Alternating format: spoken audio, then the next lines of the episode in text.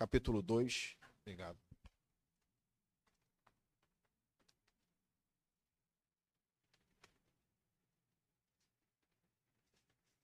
Segunda Reis, capítulo 2, versículo 1.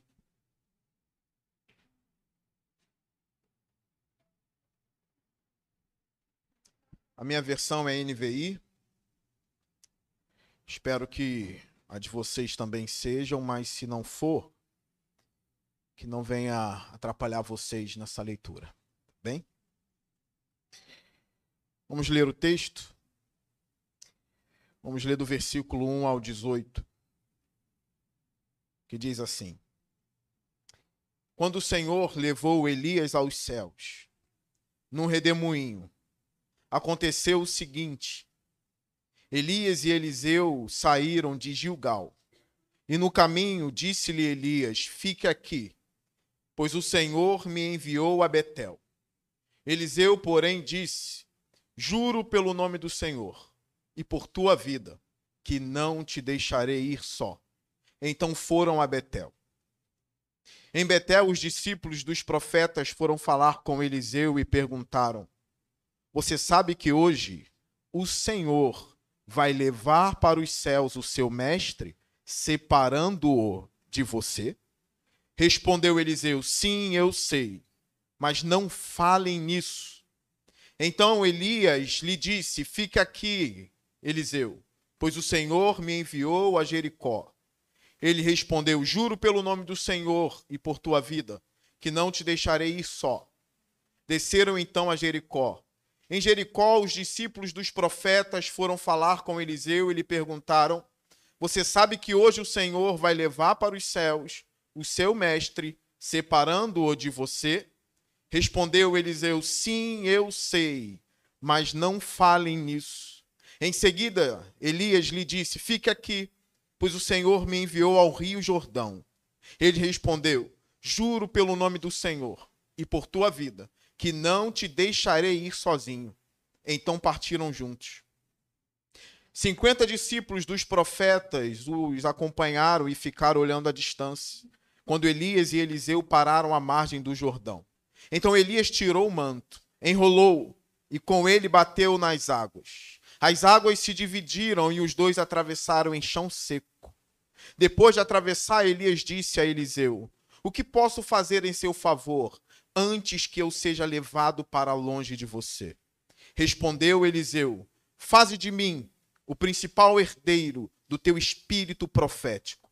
Disse Elias: Seu pedido é difícil, mas se você me vir, quando eu for separado de você, terá o que pediu, do contrário, não será atendido. De repente, Enquanto caminhavam e conversavam, apareceu um carro de fogo e puxado por cavalos de fogo que os separou.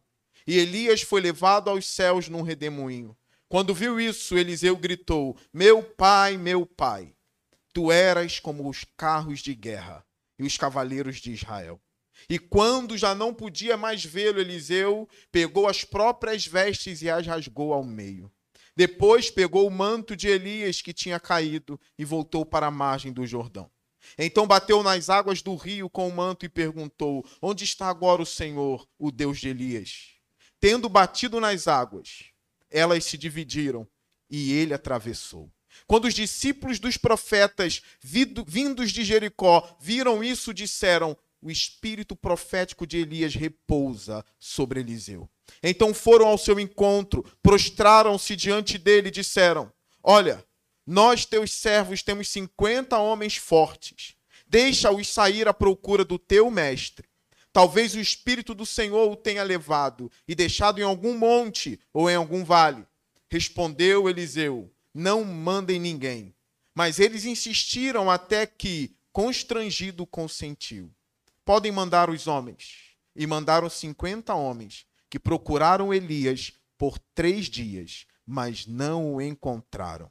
Quando voltaram a Eliseu, que tinha ficado em Jericó, ele lhes falou: Não lhes disse que não fosse? Curve sua cabeça, vamos orar ao Senhor.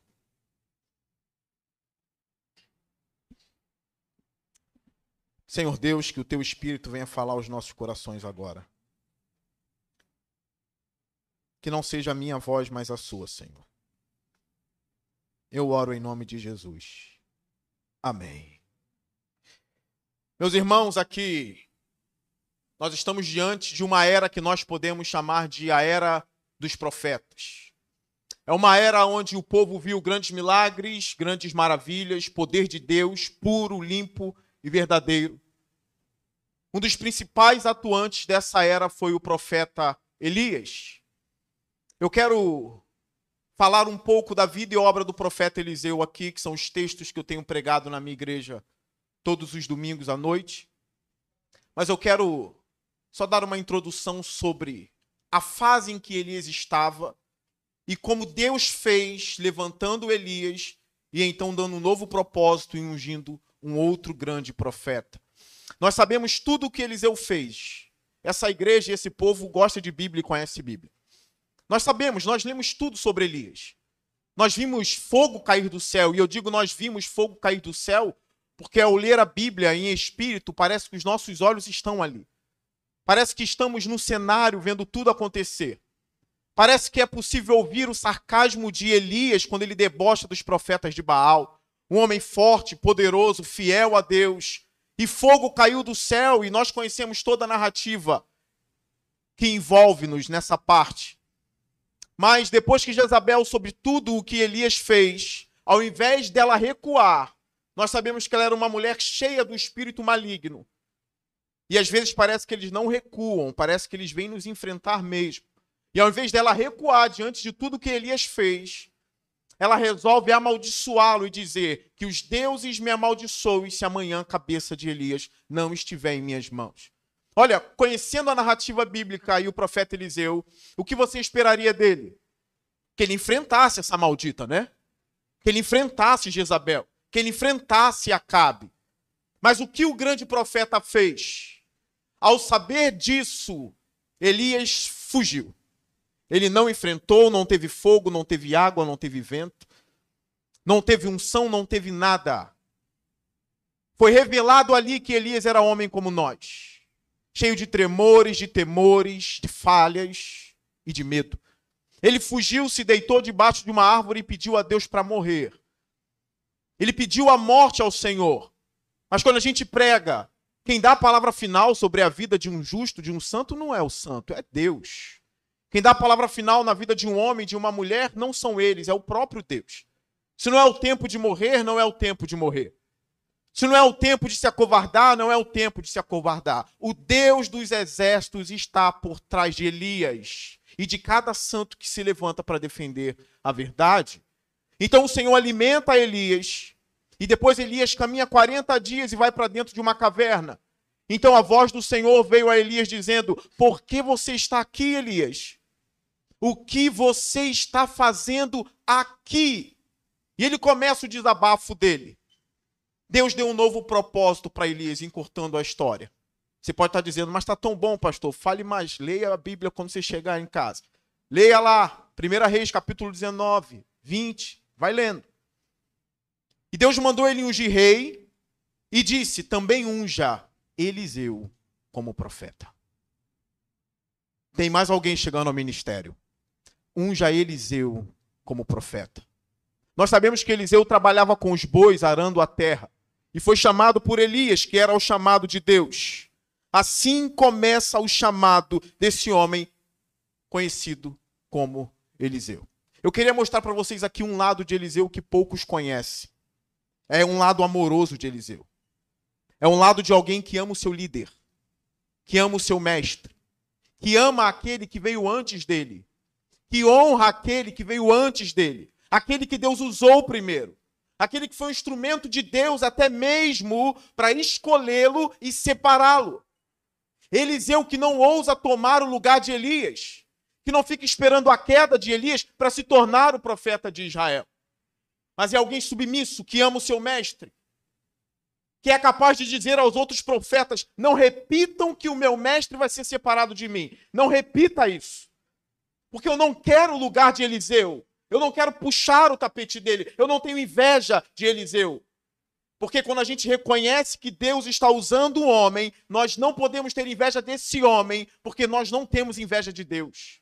Se é Deus que está por trás daquele a quem você está aprendendo, diga: Senhor, o exalte mais para que a sua glória brilhe cada vez mais. Não é porque alguém novo está chegando ao ministério que aquele que veio antes tem que ser jogado para fora. É Deus que sabe o tempo que tira, que leva, que permanece. Então, Eliseu, o submisso. Eliseu, o amoroso. É um lado dele que poucos conhecem Olha o versículo 1 do capítulo 2. Quando o Senhor levou Eliseu aos céus, repare que não é monte algum, foi aos céus mesmo. Quando o Senhor levou Elias, perdão, falei Eliseu, né? Elias aos céus no redemoinho, aconteceu o seguinte: Elias e Eliseu saíram de Gilgal, e no caminho disse-lhe Elias: Fica aqui, pois o Senhor me enviou a Betel. Eliseu, porém, disse: Juro pelo nome do Senhor e por tua vida que não te deixarei ir só. Então foram a Betel. Repare o que está acontecendo aqui. Olha a última lição de Elias para Eliseu. Elias vai para passear com Eliseu por todos os lugares que são um grande memorial para todo Israel. Lugares onde a gente lembra a nossa identidade, de onde a gente saiu. Lugares onde falam do povo, onde nos faz lembrar o que Deus fez com aqueles que vieram antes de nós. Para quem não sabe aqui, Gilgal, que foi o primeiro lugar de onde eles saíram, foi o lugar onde Josué circuncidou todos os homens que eram filhos daqueles que morreram no deserto, que ainda não tinham sido circuncidados. Os seus pais tinham sido circuncidados no deserto, mas o exército de Josué não era o exército de Moisés. Era um novo exército, porque os seus pais tinham morrido no deserto. Eles não tinham sido circuncidados ainda. Gilgal foi o primeiro lugar onde Josué circuncidou esses homens. Lembrando assim a grande aliança do Senhor com Abraão. E também foi o primeiro lugar onde foi celebrada a primeira Páscoa com Josué e não com Moisés. É um grande memorial para esses homens. Relembrar esse lugar é um grande memorial para Elias e para Eliseu. Aqui em Gilgal é um lugar de recomeço. É um lugar de circuncisão. É um lugar de celebrar a festa que a gente não celebra há muito tempo. É o discípulo levando, na verdade, o mestre levando o seu discípulo para conhecer os lugares históricos onde Deus agiu grandemente. Gilgal é isso. Um outro local para onde Elias leva Eliseu é Betel que significa a casa de Deus, que foi o lugar onde Jacó se deitou numa pedra, colocou a cabeça numa pedra, vocês sabem disso. E foi nesse lugar onde ele teve um sonho. E o sonho de Jacó, para mim, é um dos maiores sonhos que alguém teve na Bíblia. Muita gente sonhou na Bíblia, até Nabucodonosor sonhou. Mas um dos sonhos mais lindos de toda a Bíblia, na minha opinião, é o sonho de Jacó. Que ele vê uma escada cravada na terra indo até os céus. E no sonho dele, ele viu anjos subindo e descendo nessa escada. E ali a voz do Senhor veio a Jacó. A gente sabe o que Jesus falou para Natanael, né? Você verá o filho do homem e os anjos do Senhor subindo e descendo diante dele. É como se Jesus fosse essa escada da terra que liga a terra e o céu, que nos liga a Deus. O único mediador é Jesus Cristo. Não há mais nenhum outro mediador. É ele. Quem sonhou isso foi Jacó. E onde? Betel. Grandes memoriais grandes lugares simbólicos, lugares onde a mão de Deus estava. Mais um lugar importante. Então Eliseu diz: Olha, eu juro pelo nome do Senhor que eu não te deixarei sozinho, eu vou com você. Alguns estudiosos acreditam que aqui Elias está testando Eliseu. Vamos ver se ele vai para onde eu vou. Vamos ver mesmo se ele tem esse zelo pelo ministério. Nós aprendemos no Novo Testamento que os homens que devem ser consagrados ao ministério precisam ser testados, precisam ter um bom caráter. A igreja testa, o seu pastor testa. Nós vemos isso também no Antigo Testamento. Elias testando e levando Eliseu. Vamos ver se ele vai se afastar de mim ou se ele vai continuar comigo para onde eu levar. Vamos ver se ele é obediente. Vamos ver se ele quer me seguir. E a expressão é forte, ele diz: Eu juro pelo nome do Senhor. A intensidade de Eliseu é forte. Nós vemos que essa mesma palavra esteve na boca de Geazi anos depois. Quando ele disse: Eu juro pelo nome do Senhor. Ele repetiu essa fala porque ele achou que Eliseu tinha sido muito bondoso com Namã, o leproso, não pegando o ouro de Namã. Então ele diz: Juro pelo nome do Senhor que vou lá não vou deixar isso acontecer, eu vou pegar uma parte. Ele usa a mesma expressão de Eliseu, porque ele aprendeu com o discípulo. Mas olha, clichê aprendido pelo mestre, a forma de falar, a forma de pregar, a forma de andar, não significa que tem o mesmo espírito e a mesma unção. Porque Eliseu fala isso, mas ele tinha a devoção a Elias. Não é só o clichê, não é só a maneira de falar. Não é só aprendendo com o discipulado. É a vida espiritual também, é uma devoção ao Senhor que Eliseu tinha desde quando era discípulo, mas Geazi nunca teve. Qual foi o fim de Geazi? Ficou leproso. E o fim de Eliseu? Só o fato de eu estar pregando sobre ele aqui já te diz muita coisa, né? Um dos maiores profetas de Israel. E continua o texto, versículo 4. Então Elias lhe disse: Fique aqui. Eliseu, pois, fica aqui, Eliseu, pois o Senhor me enviou, olha o outro lugar, a Jericó. Ele respondeu, mais uma vez: Juro pelo nome do Senhor e por tua vida, que não te deixarei sozinho. Desceram a Jericó. Mais um grande memorial. Jericó foi em Jericó que ocorreu a primeira vitória militar de quem? De Josué. Depois eu vou explicar por que, que eu estou falando de Josué e por que tudo isso aqui aconteceu com Josué. Nós sabemos a vitória de Jericó, não é? Nós sabemos que nós cristãos brincamos uns com os outros, né? Você está firme como a muralha de Jericó e o outro crente diz: Estou. Primeira vitória militar de Josué, sem a presença de Moisés.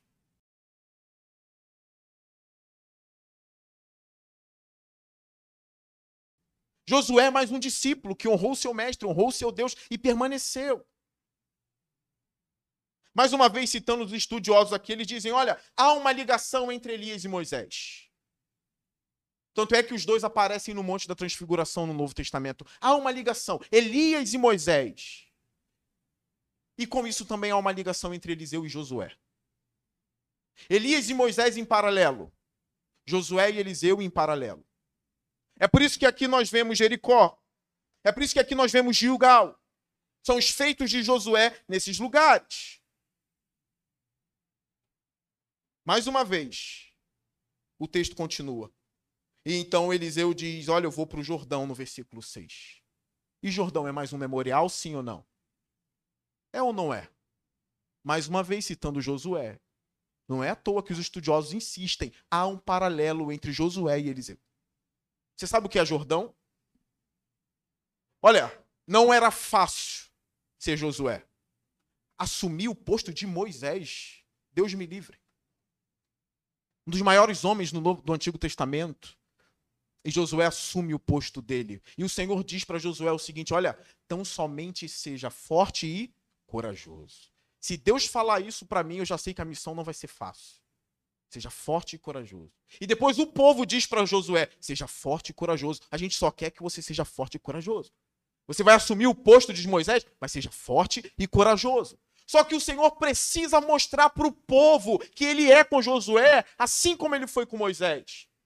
Para quem não sabe, o povo era perigoso, irmãos. O ministério pastoral é muito perigoso, ser pastor é muito perigoso. Mas estar diante do povo também é muito perigoso. Porque o povo também já quis apedrejar Moisés. O povo já foi contra Moisés. O povo já murmurou, já blasfemou. E tudo caía em cima, em cima de Moisés. Agora Josué está à frente do povo. Mais de um milhão de homens. É muita gente. Fora mulheres e crianças. Então Josué se vê diante de um rio chamado Rio Jordão. Só que o povo sabe que o rio abriu com Moisés, mas não sabe nada a respeito de Josué. Cadê os grandes feitos na vida de Josué? O ministério está apenas começando. Calma, está apenas começando. Pastor David e Pastor Costa. Apenas começando. É o início. E a Bíblia fala que quando os sacerdotes carregando a arca da aliança pisaram no Rio Jordão, eles só pisaram. A Bíblia fala que o rio se colocou como uma muralha e como um muro e todos eles passaram com os pés secos. E Josué liderando o povo. É Deus dizendo: Eu sou com Josué. Se o mar vermelho abriu com Moisés, o rio Jordão abre com Josué. a minha presença está com os sucessores também. E por que Jordão?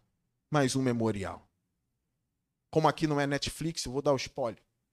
O, o Rio Jordão vai abrir com Elias. Primeiro com Elias, assim como foi primeiro com Moisés. Primeiro abriu com Moisés o Mar Vermelho. Agora vai abrir o Jordão primeiro com Elias. Quando ele toca a capa, o Jordão abre. Eliseu vai com ele, mas Eliseu tem que voltar depois que Elias subir. Vai voltar nadando? Imagine o povo vendo Eliseu voltando nadando. Não, não, não, não tá de acordo com Elias. Não é para voltar nadando. É para abrir o Jordão também. Nós sabemos que depois de Elias, Eliseu abriu. Elias está para Moisés, Eliseu está para Josué. O ministério é árduo, mas Deus está com vocês. Ah, mas só tem um ano de ministério. No caso de vocês, um mês. Não é o tempo, irmãos, necessariamente. Deus é com vocês. A Bíblia fala que o nosso Deus, ele é Deus desde a eternidade. Ele não tem um ano de ministério, não. A questão é quem está por trás de vocês. É Deus. Deus vai honrar vocês, sem vocês precisar puxar o tapete de ninguém. Essa mentalidade de concorrência tem que sair da nossa cabeça. Eu vou pregar lá para mostrar que eu sou melhor que o pastor Miguel, que prega todo domingo naquela igreja. Deus conhece meu coração, eu não vim aqui para isso, e o Miguel também sabe. Eu não quero mostrar nada. Eu quero pregar a palavra de Deus para vocês, porque eu sei dos meus defeitos, das minhas falhas. Eu sei que se não for a graça do Senhor, eu não consigo, assim como o pastor Miguel. Assim que eu cheguei aqui, o David logo, o pastor David logo chegou atrás de mim, ele me parou. Tem muito tempo que eu não vejo o David, né, David? Ele olhou nos meus olhos e disse assim: tudo começou naquele terraço, muitos anos atrás, onde a gente pregava a palavra e o David estava lá quando seu amigo, naquela época, Miguel, levou o David.